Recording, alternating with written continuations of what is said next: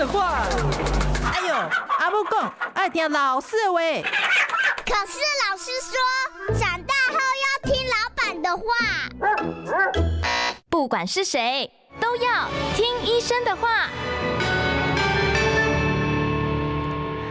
嗨，大家好，欢迎收听今天的《听医生的话》哦，我是主持人李雅媛，坐在我身边的呢是台北亚东医院精神科的主任潘一如潘医师，潘医师好。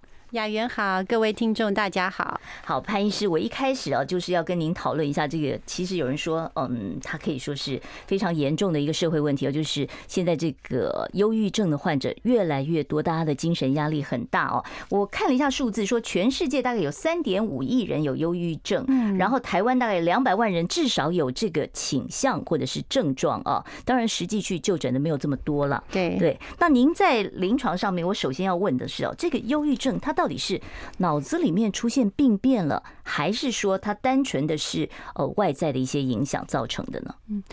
这应该从这个时序来看，哦，最最早期的时候，我们可能是感受到一些压力嘛，哈，那我们有时候会心理上有一些反应，例如说有时候责备自己啊，或担心做的不够好，但是长期之后，它真的已经产生脑部的问题。其实也可以跟大家介绍一下，我们这个叫做 HPA 的轴向，好，那 H 就是下视丘，哈，都在我们脑部脑中的部位，然后然后 P 就是我们脑下垂体，然后 A 就是肾上腺。然后这个东西是一个管我们身体的一个压力反应的，我们说内分泌和激素的一个轴线。如果你长期处在压力之下，这个 HPA 的这个系统，它就会出现一种过度的活跃的现象。那这个验得出来吗？我验血验得出来说什么内分泌的这个，或者是这个东西可能不是这样就可以验出来，因为你还有一些别的原因嘛。好，你如果 HPA 的呃一般的健检，我想是比较做不出来的。那脑部会有任何的病变的这个呃，比方说影像摄影方面可以看得出来吗？OK，呃，一般来说，如果是呃忧郁症患者，你去做脑部的，例如核磁共振，看起来脑部是很 OK 的，没有什么特别的问题。呃，但是过去在长期的追踪研究发现，真正已经很严重慢性忧郁的患者，他的脑部已经出现萎缩的现象。哦，所以哦，那那到萎缩的话，那到后后面会不会有一些失智或者是认知障碍的问题呢？哦，雅媛真的是很有这个 很有概念。那的确。如果说呃你已经很严重的忧郁，时间拖得很久，那忧郁症的确会加重我们说失智发生的风险。是，那这个忧郁跟失智，它之间的这个因果关系在哪里？是失智可能导致你忧郁，还是忧郁可能导致你失智呢？哦，应该这样说，大部分的失智患者都还是有一个年龄层嘛，和大家了解。虽然说哦，有一些人年龄发病的比较早，有些人年纪比较呃年长，哈哦，但是忧郁症我们都知道，从年轻后到我们中年到老年都有忧郁症的患者，哈，所以一般来说我们会说，忧郁症是失智症的风险因子。哦，意思是说你长期的有忧郁症，有可能以后比较容易的几率比较高一点。对，是。那讲来就问，再来问，就是说，我们讲忧郁症都说哦，情绪特别的低落啊，啊，很 down 啊，然后那会不会有生生理上面的一些不舒服？比方说，会不会忧郁症就会头痛啊？或者是忧郁症会不会胸闷呢？有没有这些生理症状呢？是的，好，嗯，刚刚我们有讲这个 HPA 轴向嘛，哈，那它会产生一种我们呃，大家可能会把它当做一种压力荷尔蒙，哈，然后比较呃专业一点，可能叫做呃糖皮质呃的激素，哈，那就是一种类似跟压力反应有关，它还是会反馈到我们的大脑里面，造成我们说大脑的一些部分，哈，我们说例如海马回啊，或杏仁核、前额叶等等地区都出现一些。些我们说病变，好，那也这个因为引起这样，我们身体很多地方都会有症状，好，那另外我刚刚讲的那个，我们说压力的荷尔蒙，它也会使得我们例如呃胃酸的分泌比较多，所以很多人会有这叫做胃食道逆流 哦，胃食道逆流跟忧郁症也有关系，对，然后另那是压力的一个反应，那另外有一些人也会有这种我们说血管过度的收缩，哦，你会觉得说，哎，怎么好像血压对也会出现问题，那另外有人心跳常常很快嘛。然后会觉得说，嗯，有这样的不舒服，所以其实身体的不舒服是很多的。那另外，刚刚呃雅媛姐你提到的呃头痛，哦，这是很常见的，就是疼痛的问题。那以前我们就有曾经提出一件事情，就是忧郁会痛。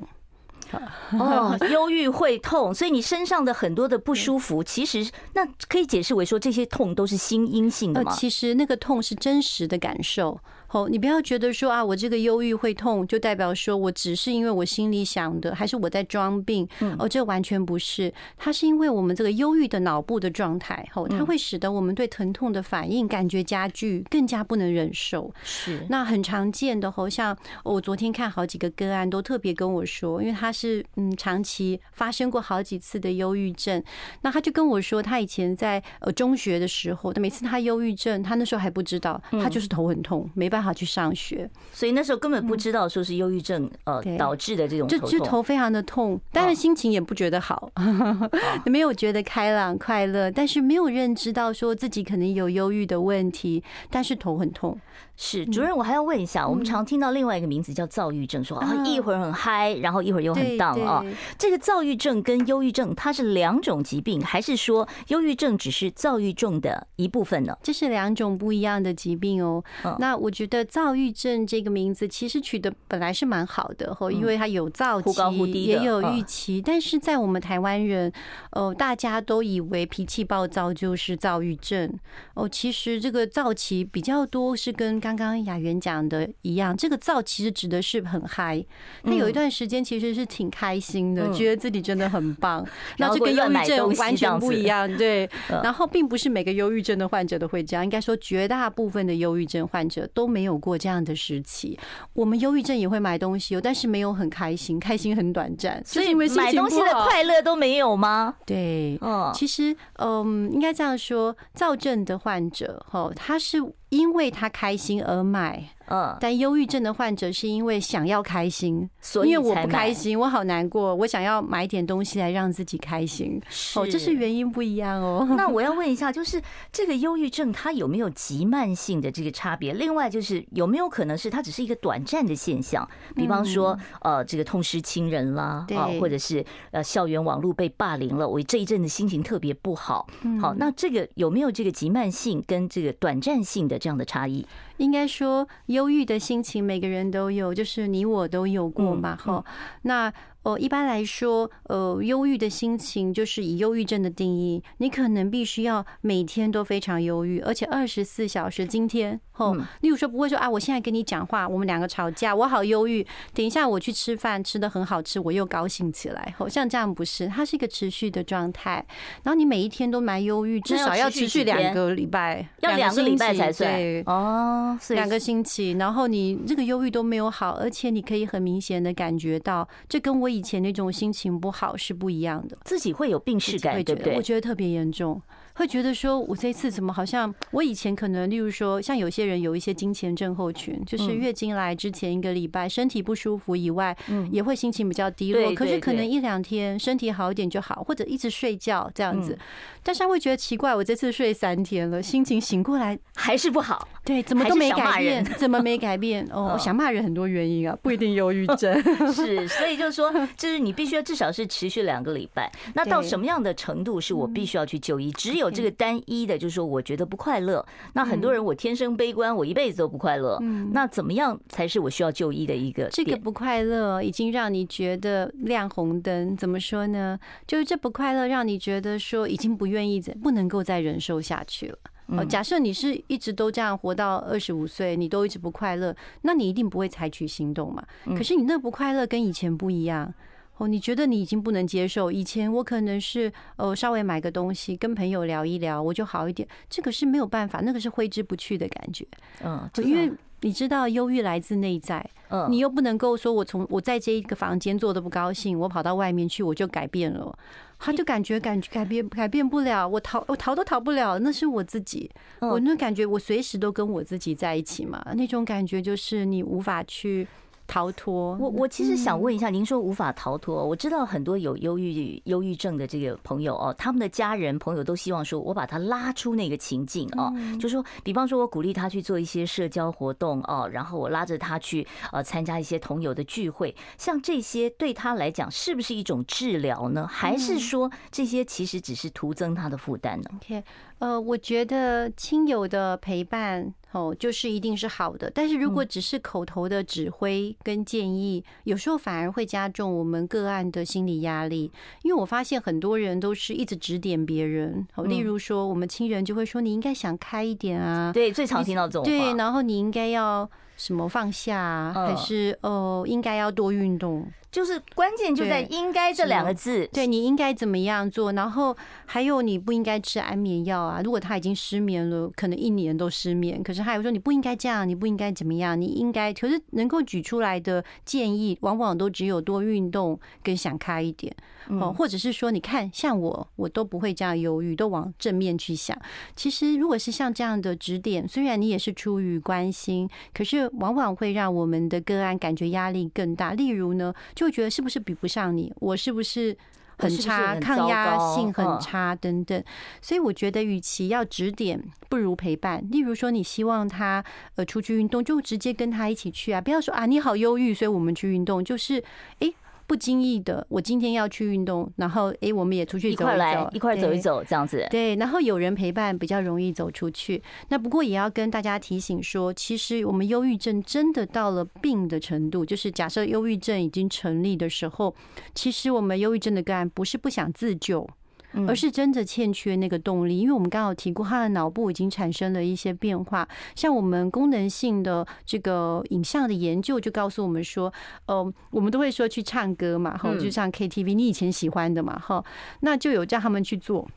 就发现有忧郁症的个案跟没有忧郁症的个案不一样，他们一开始就努努力的去唱，一开始略有很快速，哎，好像有点感觉有 feel，有点快乐，但是 没有五分钟，他又陷入更忧郁，而且越唱越孤寂，然后越唱越悲伤的歌，唱到后面都是很惨的歌，就会觉得说我已经努力了，我已经照你说的，我也来那个，可是他的脑部的状态就是他感受到忧郁、感觉到快乐的那个区域没办法持续，而且只要一段时间之后。就会陷入更忧郁，是跟一般我这样有忧郁症的不一样。我这样解读对不对？就是说，我们可以去陪伴，但不能强迫啊。对，可以这样说，可以这样说。嗯好，那这个忧郁症到底能不能够治愈？我们可以透过什么样的方法来改善哦？待会儿我再继续跟潘主任聊。我们稍微休息一下啊，待会儿再回到听医生的话。听医生的话，给您健康小提醒。我是亚东医院精神科潘怡如医师。忧郁会痛。如果你常常觉得全身到处都不舒服，头痛、胃痛、胃食道逆流等等，这时候别忘了也要检视一下自己的情绪，你会不会也处在一个不快乐的状况呢？想听最实用的医疗资讯，锁定每天中午十二点，中广新闻网、流行网，听医生的话。好，欢迎大家回到我们听医生的话节目现场。我今天为大家请到的是精神科的名医哦，台北亚东医院精神科的主任潘怡如潘医师，在我们的节目现场跟我们谈忧郁症的问题哦。呃，刚才我们讨论了一些，就是你忧郁症呃可能会有的一些呃这个状况，为什么会呃有这个忧郁症的情形？接着我就要问一下啊，忧郁症有没有一个遗传性，或者是它有没有一个高危险群？OK。呃，忧郁症的话，如果你的家人有忧郁症，那呃，我们过去的研究显示，哦，你的这些亲人当中有忧郁症，你的得忧郁症的比例也是会比较高。但是，呃，它跟我们说双极性的就是躁郁症不一样，躁郁症是有很高度的遗传，好，这个比例。躁郁症有遗传，嗯，然后忧郁症的遗传也有，但是没有躁郁症那么的明显。嗯，那有没有性别啊、血型啊？有人跟我说，好像 A 型的人哦特别不开朗，那会会有这个问题吗？有关于血型，我当真不知道，因为我我个人觉得血型没差，比较没有呃比较没有那么大的影响。哦，但是性别的确也蛮多人说啊，女生跟男生的比例可能是二比一，哦，就是说女生得到忧郁症的这个几率是多一点点的。嗯，好，那有没有一个年龄层呢？或者是比方说像什么更年期后啊，或者是青春期啊？特别爆发这些情绪呢？这个雅媛问的问题都很专业吼。那一般来说，呃，以前我们的说法哈，就是四十五到六十四岁，就是哎，我们说中年的女性哈，这个风险很高哦。但是呃，事实上吼，我我个人认为啦，我个人认为现在每个年龄层都好忧郁。对啊，我觉得我还听过，就是很年轻的什么高中生、国中生哦，就是有忧郁这样的，这真的让人觉得非常难过吼。但是。我们也要检讨一下，就是因为我刚刚有提到嘛，和这个叫 HPA 的我们压力的系统，就是我们是不是给我们这个社会给我们的年轻人太多的压力，太多的压力，好像期待很高，嗯，就是。呃，也要求他们达到完美，例如功课很好啊，然后才艺也很多，然后各种语文，然后我听你长得又要帅又要漂亮，我就要自我检讨，回家绝对不再念我女儿。真的吗？我有的时候会忍不住就开始念念念念念了，但我觉得父母可能都会有这样的问题，可能也是求好心切，想说如果没有要求你，会不会使得你错过黄金的呃学习期？所以我觉得这不只是您啊，我自己也是会忍不住会觉得说，好像会不会急啊？要跟他讲，怕他不知道。嗯，但我想不是父母的问题，是整个社会的一个集体的一个社会压力在那里哦。就大家有一个期待值放在那个地方，期待值好高哦。对，现在期待值真的很高，然后大家都免不了一个比较心，会去比较说，哎，你跟你的同学怎么样啊？哦，或者是好像没办法不比较。对，你跟你的同才，甚至于说现在老师都不公布说你是第几名，但是家长还是有办法去想说。说，哎，我的小孩到底这次表现好不好？这样算不算欲盖弥彰？就是说，越不公布，大家就越紧张。对，其实会，哎，我觉得有的时候是哦，然后。然后甚至有的老师说，我只公布第一名哦，其他的就不讲了。那那又形成另外一种压力，对？还有说，呃，只有呃，就是告诉你是这三个人，可是不告诉你说他是第一，还第二，还第三。好像也有这种，就是说，呃，有三个人这样子。哦，对对对对对，这这这种语言语法，我觉得也是很讨厌。有人会说，哎，我第二喜欢你，那永远让你猜第一是谁，我不告诉你。哦，原来会这样讲。所以有人呢，有有的那个渣男语录是有这样子的，你永远都是我的第二名。对对对对对，然后心中还有一个谁谁谁这样子哦。好。啊，这个这个话题我们先岔开来哦。那另外就要跟大家讨论一下，就是社交恐惧是很多人都有的，它算不算是忧郁症的一种表现呢？呃，社交恐惧症，好叫我们叫 social phobia，那是另外一种，是属于焦虑症啊。我们有时候叫做社交焦虑症，嗯，哦，它不属于忧郁症。哦，所以它跟忧郁症是没有关系的。对，但是我知道为什么您这样问，因为我们真的忧郁症发作的时候，我们们真的很怕人，就会不想跟朋友接触，人多的地方不太敢去，而且严重的时候出不了门。哦，那如果说很多人会想说，你你就把你心里的苦你都说出来，你多说几遍，你可能感觉会好一点。这个方法对吗？呃，应该这样说，有一些内在的困难，嗯，因为忧郁症患者他不想要造成别人的麻烦，嗯，他会觉得这样。好像自己更差，会不会呃造成别人的困扰？有时候不想要这样，所以就没有讲出来。然后再来就是，我们也要去检讨我们自己，就是我们一直叫别人把它讲出来，为什么我们要想为什么别人不肯跟我们讲呢？嗯，呃，就是呃，因为我们应该知道说，我们自己也会选择性的，我们会讲给某些人。你信任谁？你愿意跟他分享，相信他不会把你的秘密给泄露出去的。对，这也是一种，就是会不会泄露秘密？还有一种就是你会不会在心里慢暗暗的批评人家，例如说，你不是真心关心我，你让让我觉得说，你好像你根本就是只是来探探听我的隐私，而不是真心这样子，是这样的一个感觉。对，或者没有这样，就是说，嗯，只会在心里会觉得说啊，其实你很软弱，或者是说你比较哦，你太敏感了，就是会给他一些好像有判断，就是我们会有叫做有价值判断的，对，就是所以如果我们能够比较呃开放的心胸，就是你其实我们知道现在是多。多元的社会，嗯，哦，而且人本来就有他脆弱的时候，我们也都有啊，嗯，所以我我有时候感觉，如果你希望某一个人，例如你的孩子或你的好朋友，可以跟自己讲，有时候我们也可以适度的表现你自己的脆脆弱，你的脆弱也让他看到，然后。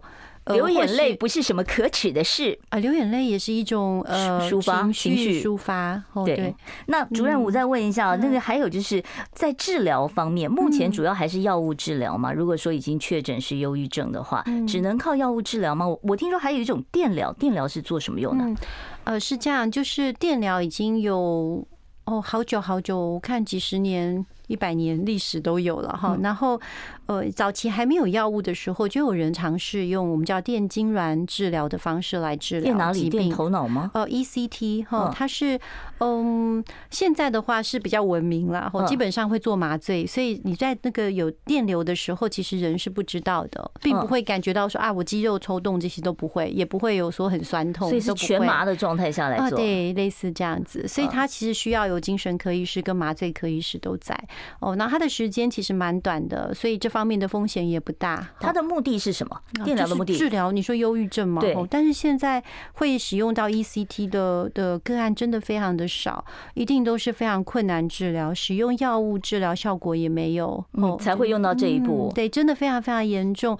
例如说，呃，忧郁症，你应该知道，有些忧郁症患者到最后，他可能连完全不进食、不吃东西，嗯，然后他也完全不睡觉，他可能瘦的很离谱，嗯，根本有生命危险。然后这时候也不是你劝他就有用的，哈啊，这样子的个案通常就会，或者是合并很多的，甚至产生精神病症状，例如有妄想，嗯，哦，像我以前有做过一个 ECT，就是电疗的个案，他是。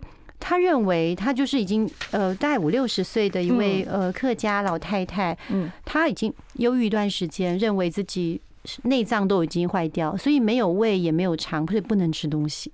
后来用 ECT 治疗好了哦，所以这个是一次就 OK 吗？还是没有？它会有，它会有一有一个疗程在的。对对对。好，我要稍微休息一下了。待会儿呢，在半点广告之后，我继续来跟潘主任讨论有关于忧郁症的一些治疗方式啊。待会儿呢，我会在三十八分打开 call in，听医生的话，给您健康小提醒。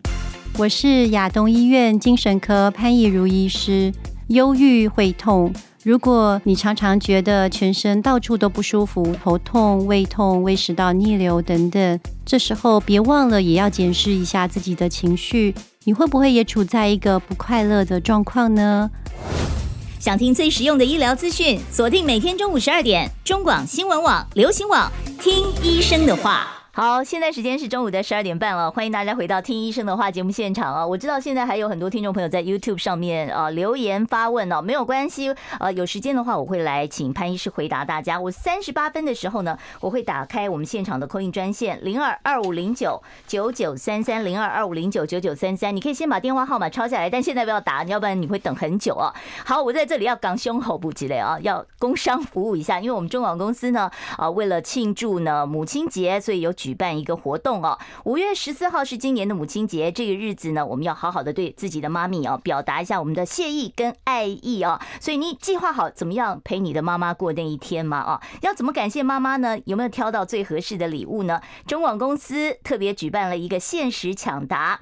幸福拢予你啊，这样的活动啊，我们一起用行动表达对妈妈的爱。欢迎大家呢，礼拜一到礼拜五十二点五十分锁定中广流行网 I Like Radio 幸福拢予你这个单元，而且上脸书中广活动专区回答当天的问题，你就有机会得到价值超过一千元的母亲节好礼哦。明天我们幸福拢予你这个单元呢，呃，要送的东西呢是非常好的哦，德展棉业 Easy Fit 他们所提供的这个袜子礼盒，这袜子。不是普通的袜子哦，它是呃这个石墨烯科技除臭袜，里面有十二双哦。好，欢迎大家上中广的脸书活动专区跟中广官网查询活动办法。欢迎大家限时抢答，幸福拢予你，一起来感受呃这个母亲节的快乐，给妈妈一份袜子好礼。好，我现在要继续回到我们的这个主题了。刚才呃，有听众朋朋友问说，呃，什么情况会让忧郁症？他本来可能已经有这样的病史了，然后复发，然后定时服药，是不是就不会复发了？呃，如果已经曾经有发生过不止一次的忧郁症，例如说你今年哦曾经忧郁症。呃，发作结果在治疗好了，你就痊愈。然后过了一两年，你又发作过一次，这样就是两次。那如果有曾经发作过两次的朋友吼，那未来就是在你这个此生当中，然后会再发生过一次忧郁症的机会高达八九十 percent，就是说非常高机会，你还会再有。那我需要长期服药吗？如果说医生已经说 OK，你现在没问题了，那我为了避免复发，我需要长期吃药吗？我会建议，如果你的忧郁症发作的状况非常严重，嗯，就是你不能够再承受这样子的复发。例如，呃，如果你身边的亲友或你自己本人在发作的时候有很强烈的自杀意念，那个时候其实你是不一定是你自己想，但你会有这个意念反复的出现，然后甚至会伤害自己，然后然后影响到你的，例如说工作跟人生。例如说，呃，本来你是一个。呃，不这样的人，但后来你好像变一个人，突然出不了门了那种感觉，对，然后甚至没有办法上班，以至于你的工作或者是呃影响到亲密关系、呃家庭关系等等。那我觉得不要轻易尝试停药，因为它复发的机会会蛮高的。如果如果你的忧郁发作其实蛮轻微，哦，就是说，呃，我有点身体不舒服，哦，这个虽然很不舒服，可是我可以用，例如说运动或者我心里做一点调试，然后虽然也是很持续，然后有影响，但是生活还能继续。但你不想要持续服药，觉得说，哎呀，我这样很累，那。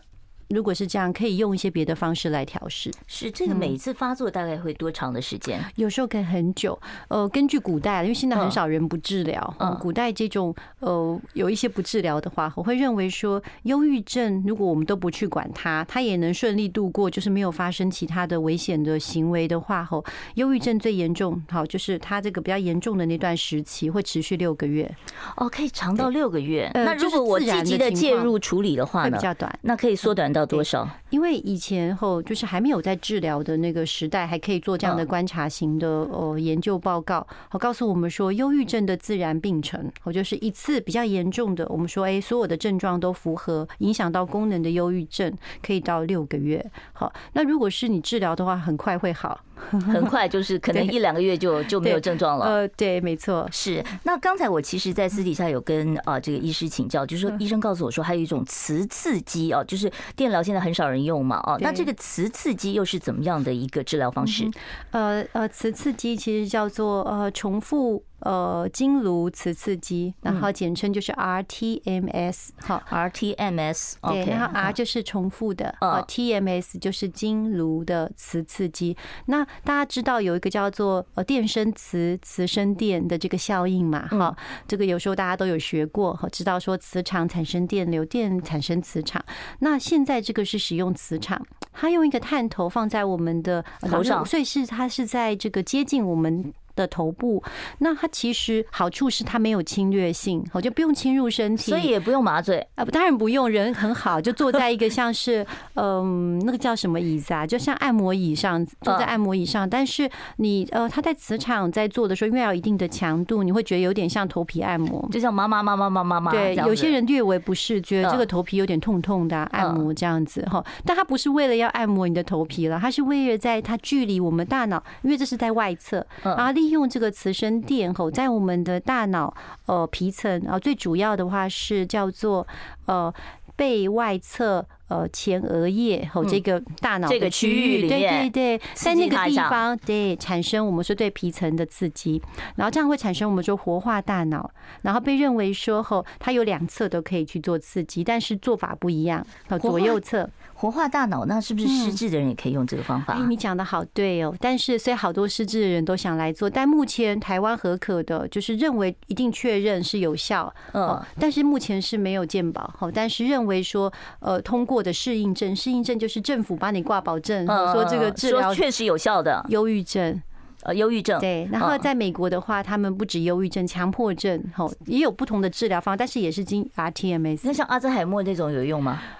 呃，如果是我们得了，也会想要做做看，就是因为我们自己在互相定位的时候，我们自己也会试做嘛。那这个是也是，就是说像我们做脸一样，不是一次就 OK 了，要做很多次的，就是慢慢改善，慢慢改善。我觉得比做脸好哎，因为做脸没有止境啊。然后这个东西它是只有一个疗程而已，不用一直做吧？哦，所以一个疗程大概会做几次呢？就是两两周，然后十次嘛，因为周一到周五就是五次，然后下礼拜再周一到周五。那我们台湾人跟美国人不知道为什么不一样，因为美国人是规定要做一个月，就是四周，那就是二十次，因为一周五次嘛。那我们台湾人是说先做十次，然后观察一下，如果看起来哎有好的还没有很好，可以再做十次。嗯哼，好，那它这个效果可以持续多久？像这嗯，一般来说认为啦，哈，就是因为我们有一些已经做了嘛，哈，哎，觉得追踪半年效果都还不错，就至少在这半年是效果还不错，可以，但不保证不复发。就像我们刚刚说，就算你吃药，人生还是有一些天有不测风云，哦，就。人还是有可能会复发的。好，现在时间呢已经是十二点三十七分了啊！我知道很多听众朋友已经有一大堆的问题等着要问潘医师了。我现场呢把专线准备打开，零二二五零九九九三三零二二五零九九九三三。你有精神科方面的问题，或者是呃忧郁症的问题，欢迎呢待会儿都可以拨电话到我们的现场来，听医生的话，给您健康小提醒。我是亚东医院精神科潘义如医师，忧郁会痛。如果你常常觉得全身到处都不舒服，头痛、胃痛、胃食道逆流等等，这时候别忘了也要检视一下自己的情绪，你会不会也处在一个不快乐的状况呢？想听最实用的医疗资讯，锁定每天中午十二点，中广新闻网、流行网，听医生的话。好，欢迎大家回到我们的《听医生的话》节目现场。我们今天为大家邀请到的是亚东医院精神科的主任潘一如潘医师哦。我知道现在电话线呢已经有好几位听众朋友在等了啊。我们现场专线是零二二五零九九九三三。我们接第一位听众朋友的电话。喂，你好，请说。主任医生好，我姓陈，请教你哦，生产过后。是不是容易发生忧郁症的情形？产后忧郁症，产后忧郁症可以不吃药，嗯，可以自己帮忙自己第二那个恢复吗？哦，好，产后忧郁症需要治疗吗？嗯，呃，产后忧郁症吼要看严重的程度吼，那它有它的原因，例如说以前很多人都探讨说心理的因素，说啊本来在肚子里的孩子，然后哎。欸就是好像有一种空虚感，以前的人在讨论，这也算是空巢期的感觉吗？哦，对。然后另外一种就是也是荷尔蒙的变化，就像我们说经前症候群、产后忧郁症以及更年期的障碍症等等。其实我们的呃，我们女性啊，经常都会在这个。哦，这些时期我们其实会有这个黄体素啊等等的这个我们说呃雌激素剧烈的改变波动，那个时候真的很容易产生忧郁症。那刚刚后呃这位先生提的问题，我觉得非常棒，因为代表他很想帮助他的家人哈。那呃产后忧郁症大部分吼就是还有一个原因，就是如果他生产之后会觉得那个孩子很难照顾。例如说，因为小朋友是不好沟通，那如果 帮他分担了这个，比方说我请一个月嫂帮他分担，一般来说会比较好。但是有时候我们这个产后忧郁的母亲，或如果说你帮他做这些事情，又让他产生罪恶感，他觉得说啊我没有办法，那怎么办？他就又自己会产生这个。有时候如果说这个你先从旁边协助，例如说让他呃让他指导他，又不要完全不让他做，哦就是说哎让他觉得哎慢慢上手，孩子还是可以陪着他照顾。对对对，然后也适时的告诉他说，例如说，如果你是一个年长的女性，你就说啊，其实我之前也做的很不好，让他知道说大家不会做是正常的，对，而不是我好棒，然后但是你做的不好。那我自己觉得照顾孩子真的蛮忧郁，个人经验。对我那时候觉得说，你不要让我母婴同事，我最高兴。你讲的没错，这真的是一个 压力好大，压力很大的一件事情。但是产后忧郁症，大家也千万不要忽视。我就是如果你产后如果还有喂母母乳的话，后我觉得这也是个压力。后如果真的很忧郁，我会建议不要勉强喂哺母乳。后想办法让睡眠先能够恢复正常，因为我们常常在产后睡眠不好，要带小孩，这时候就很容易心情更忧郁。需要吃药吗？嗯，如果他自己在这样的陪伴和家人的心理调试之后就好，就不需要。好，那如果说你真的很严重，甚至产生我们说负面要自杀的这个想法的时候，首先要注意，呃，不要让他单独跟孩子在一起。哦，然后另外也要经常陪伴他，哦，这个是要注意的。好，我们赶快再接听下一位听众朋友的电话，在线上等了一会儿。喂，你好，请说。哎哎，主持人、医生，大大家好。哎，请教哈，我我一位亲戚呢，容易紧张，他说这是病吗？哦，容易紧张，他那那你能够讲的具体一点吗？他紧张到什么程度呢？哦，他说有紧张的很严重呢，但越来越越严重，年轻就紧张，现在老了也会紧张，越来越严重。嗯，那那这个很难判断。那个潘医师，您怎么看？啊 呃，这个问题其实虽然后就是好像听起来很广泛，但是也代表说很多的人都是这个问题。哦，那我们也可以说是紧张症然后不过呃，在我们医学上，紧张症啊，医学上我们叫焦虑症啦。哦，焦虑症。但是我们一般大家能理解，就是说这个人已经紧张到诶，连旁边的人都觉得有毛病，就是跟我们一般的紧张不一样，就是每件事情都紧张，小事也紧张成大事哦，然后还有一种没事也会紧张，一听到声音就吓一跳，哎，旁边有那一点点风吹草动就会突然跳起来，哦，那是我们刚刚讲的那种呃压力的那个警示系统。这个也可以到精神科求诊嘛？焦虑症嘛？如果焦虑症到后，大家都觉得困扰生活了，而且焦虑症后这个产生的身体的不舒服感觉比忧郁症还多，哦，到处痛，然后呃肌肉肩颈首先一定会很酸痛。然后再来就是紧绷的状态。对，而且我发现我们焦虑症的患者经常会有一个很两，有时候是心跳很快、胸闷、喘不过气，对不对？然后担心自己有心脏病，然后有时候却不一样，有另外一种现象，就是他很紧张的时候，他反而觉得全身无力。哦，就是紧张到说我已经没有办法，没有力气再应付生活了，好像都快要昏倒了，也有这种，所以我会觉得说，如果他已经到了这种程度的话，然后呃，他也不排斥说，哎，暂时的吃一段时间的药，那我们可以选择成瘾性，就是不要说哎假料也掉吼，就是说不要说以这种比较健康的药物让他度过这段时间，然后再由家人然后看看怎么样去疏导他的心理。好，我们下一位听众朋友，喂，你好，请说。喂，你好，好，我们接下一通哦，可能这个等待的时间有点长哦。我们现场的专线是二五零零九九三三。好，我们下一位听众朋友，你好，请说。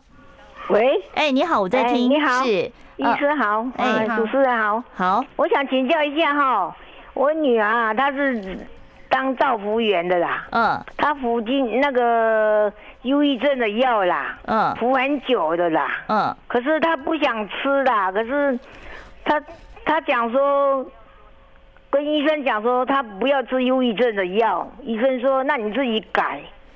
可是他又不敢改，他说我不是医生，我不敢改。医生说你改改看，改可以就改，不可以的话再吃吃回去。好，我是想请教医生说，到底他这个医这个病到底是不是真的有忧郁症？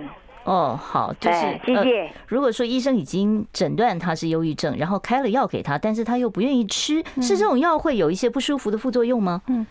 呃，刚刚这个呃，听众他的问题应该是说他长期都有服用抗忧郁剂，而且现在看起来他可以就业，在从事照服的工作，等于是一个帮助别人的工作哈。那应该有相当的功能已经恢复。那只是在这种情况之下，比较重要是担心会不会忧郁症复发。如果停药的话，所以他现在是在稳定的状态。对对对。那我们刚刚有和跟主持人有在讨论，就是说，呃，其实忧郁症如果已经反复发生很多次，那未来复发的几率是比较高的，那也建议刚刚这个妈妈哈，就是说，呃，也要了解说，哎，到底你女儿当时忧郁症的时候或发作的时候，会不会真的非常严重？嗯，如果她再一次复发，那有可能有个风险，就是没有办法从事现在的工作，哦，或者是说会不会到，哎，例如说甚至有负面的想法，好，如果是这样子的话，我就会建议说，那她还是对。他可以考虑健呃自己服药，呃还是要吃。然后另外就是呃，他可以如果说您真的很担心，说为什么不了解他的意思是说可以减药还是不可以减药？那我建议可以陪同他呃一起去呃跟医师问问看看是不是可以适度的先减量，然后不要完全停药，然后我们先哎观察一下他的情况。是潘主任，这个抗忧郁的药物是不是都有助眠的效果啊？嗯，抗忧郁的药物一般没有助眠的效果哦，就是它哦比较常见。是血清素的药物嘛？好，那现在也很多叫双效型，就是有血清素跟正肾上腺素。那另外一种是多巴胺跟正上腺素，多巴胺还有很多很多种。就是其实药物实在太多种了哈。但大多数的呃抗忧郁剂都没有助眠的效果，但是有几种哈，因为像我们现在有新的药物，有一些药物同时有褪黑激素的作用的抗忧郁剂，它就有帮助一点睡眠的作用。那还有一些是呃，它因为有我们说。呃，特殊的呃药理学作用，所以大概有几种药物是的确是有对于睡眠有一点帮助的哦。是，好，我们稍微休息一下，待会儿再回到我们的现场来，听医生的话，给您健康小提醒。我是亚东医院精神科潘义如医师。忧郁会痛，如果你常常觉得全身到处都不舒服，头痛、胃痛、胃食道逆流等等，这时候别忘了也要检视一下自己的情绪。你会不会也处在一个不快乐的状况呢？想听最实用的医疗资讯，锁定每天中午十二点，中广新闻网、流行网。听医生的话，好，欢迎大家呢回到我们听医生的话节目现场哦。呃，我们今天为大家邀请到的是亚东医院精神科的潘义如潘主任哦，呃，潘主任跟我们谈的是呃这个心理健康的杀手忧郁症的问题哦。刚才呢，其实呃我们现场持续在开放啊，零二二五零九九九三三，待会儿我会再回答网络上面有听众朋友问到说被霸凌的小孩想要伤害自己需不需要看医生的问题，我先接哦听众朋友的电话，喂，你好，请说。哎，你好哈，呃，我我有问题想问你哈。刚刚他讲了两种那个做法，一个 ECT 啊，嗯一个 RTMS 啊，嗯，这种如果做的话，有没有办法改善？都不要吃安眠药，我已经吃，就是安眠药、镇定剂、忧郁症的药，我已经吃好久。因为我年轻的时候给人家随便断药，所以医生说你这次就要吃很久。我真的不想，因为人家都说会得 老人痴呆症。那这两种，这这两种做法到底会不会改善？好，那潘主任怎么看？呃，如果是单纯的睡眠后，不建议使用电疗哦，ECT。那呃，目前也还没有针对专门只针对失眠就做 RTMS 哦这样子的一个指引哈。但是呃，如果你真的想试试看的话，吼，因为 RTMS 只是一个磁刺激，吼，相对比较没有侵略性。那假设你的睡眠问题是因为太紧张、焦虑，例如到了要睡觉的时候就觉得太紧张、害怕，那因为 RTMS 潜在也会调控我们说自律神经系统，让你的这个焦虑度下降啊。如果是这种情况，它可能也会对于你的睡眠有帮助。那另外，对于睡眠有帮助的还有一种叫做 CES，就是我们在假耳朵的一个很。局部的直流电刺激，那这个东西反而对于睡眠的帮助哦也是有的。这个在精神科都可以处理的吗？哎，对，这个东西其实哦不止在医院，像这个 CES 很多的诊所也有提供，叫直流电刺激 CES，也可以考虑。那嗯，另外我也是很建议您说，如果你的睡眠的问题是因为你哦常常需要吃安眠药物，那真的很不想吃药的话，哦其实你也可以考虑就是合并某。一些我们觉得对睡眠有帮助的哦，类似保健食品。那现在也有医疗级的褪黑激素。我们人脑本身就有褪黑激素，随着年龄会不太够。嗯，那有补充的情况之下，吼，你也可能可以逐步的减量，改善你的睡眠状况。先减量，然后再慢慢达到停药。好，其实他刚才还有问了一个问题哦，那就是。带到的就是说，到底会不会长期吃这些抗忧郁的药物，或者是长期吃一些呃助眠的药物，会不会失智？嗯，会不会有这个风险？呃，使用抗忧郁药物绝对不会失智，哦，反而会有帮助。哦，是比较不会失智，因为你就比较不忧郁嘛。那我们刚刚说忧郁，好就会产生失智。好，我们刚刚有提到，但是呢，我们说这个有关于这个什么叫镇定安眠药？哈，前阵子不是有人在那边讹传说什么这样会产生失智？是不会的。哦，所以大家不要担心，不要担心。但是你在吃药的时候，会不会主观上觉得记性不好？会，会觉得这样子。哦，所以只是记性不好哦。我们外面一直在摇那个板子啊，告诉我说有人在等很久了。好，我赶快来接电话哦，二五零九九九三三。喂，你好，请说。可可以吗？哎，可以啊，是，请说。哎哎，我我女儿哈，哎，已经二十七八岁了。嗯，她现在可以去工作。嗯，哦，而且工作上也表，我觉得也表现也不错。嗯，啊，他以前我曾曾经带他去看过心理医生。嗯，啊，心理医师后来建议我去看精神科医师啊。嗯，啊啊，精神科医生，现那他目前哦，就是心情不好的时候，他那个要求，就在在他手上啊，在那皮肤上这样呼呼呼呼，这样他他会觉得比较好一点。啊，心理医师呢，就是说不能说。什么事情都尽量让他自己去做，这样。我比如说他要求我，诶陪他出去玩，我就说让你自己出去玩就好了，哦自己出去。啊，可是他非要我陪他出去不可。嗯，是。所以说像那个皮肤护肤，他这个可以吗？嗯。他这个应该是指说一直在抓自己的皮肤，是不是这样子？就是没有没有没有，他们不是抓住你的皮肤，是他要求我在他的皮肤上面说，在刷他的手上这样哦呼呼呼呼。哦，就这样拍拍他的手，这样安慰的意思。哦，对对对，秀秀这样子安慰他这样子。嗯，好像真的有这样哎。现在我有看到几位，就是跟父母亲也真的非常的很亲近，很 close。虽然已经年纪已经二十七八岁了，二十五岁，但是。孩子可能比较晚熟哦，他需要一些父母给予的安慰。其实如果是拍拍手哦，这样子轻微的，我觉得呃，如果对他有帮助，也不是一个不能接受的行为哦。但是有没有像你说心理师给您的建议说，有些事情可以让他独立做？我觉得可以鼓励。那他是不是依赖父母的这个情况比较严重一点？可能是、嗯、可以这样说，就是哦，可能跟父母在过去就是一直都有被疼爱，然后有被保护，需要这种感觉。对，嗯，那其实如果能够给他这种信赖感跟呃安定感的对象能够更多一点，也会慢慢的会觉得，哎，好像父母的压力就不会这么的大。好，所以可以试试看啊，让他多交一点朋友，也许有帮助。好，我们先回答这个刚才网络上面这个问题，因为他已经问很久了。他说被霸凌的小孩想伤害自己哦，当然爸妈很担心，需要看医生的。我会觉得任何的治、任何的协助都要寻求。哦，因为霸凌这个问题啊，我觉得不是很好解决的问题。除了要为他解决，说为什么遭霸凌，是被谁霸凌这一块先解决，然后还需要心理。如果已经产生了自我伤害，呃，这样的行为，我觉得父母亲后非常的担心，然后孩子也非常的痛苦，因为他并不是故意想要伤害自己，而是因为他太痛苦了。他没有办法找到一个哦帮他解决问题的，然后他其实我觉得这个时候蛮重要的，就是说你不一定是一定要看精神科，我们现在有分成这个叫儿童青少年精神科医师，嗯。啊，我会也有分成儿童青少年的心理师，嗯，如果呃你还不想让他来看精神科，吼，觉得说哎他自我伤害还没有到说哎担心影响到他的生命，或者是时间在刚开始，我会建议你先找儿童青少年的心理师，好让他跟他先谈。一谈，然后呃，家长只要在陪同，但不用在谈话的时候在那边，让他们可以一对一做一个沟通。好，我们只有时间接一通电话了，我麻烦您长话短说，请说。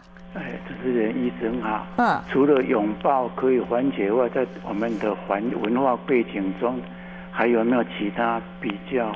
除了拥抱还可以帮忙的动作？这样，那心理医生跟心跟心理师跟。精神科医生到底前后顺序要先看哪一科比较方便？嗯嗯、好，我们麻烦这个潘医师帮我们简单的回答一下。Okay, 所以您是就是刚刚讲说要怎么安慰孩子嘛？哈、嗯，那我觉得呃适度的稍微轻微的拥抱我也还可以接受，然后哦拍拍手等等，然后呃另外呢我会发现说不只是。呃，安慰有时候我们也会学习自己安慰自己，所以如果当有这样的个案来到我们的门诊，或者是他去咨商的时候，我们会建议他一些方法，好让他自己情绪觉得没安全感的时候怎么做。像现在很多人会用压力球啊，哦，有些人带一个护身符啊。好，我们因为时间的关系哦，只能进行到此了。谢谢潘主任。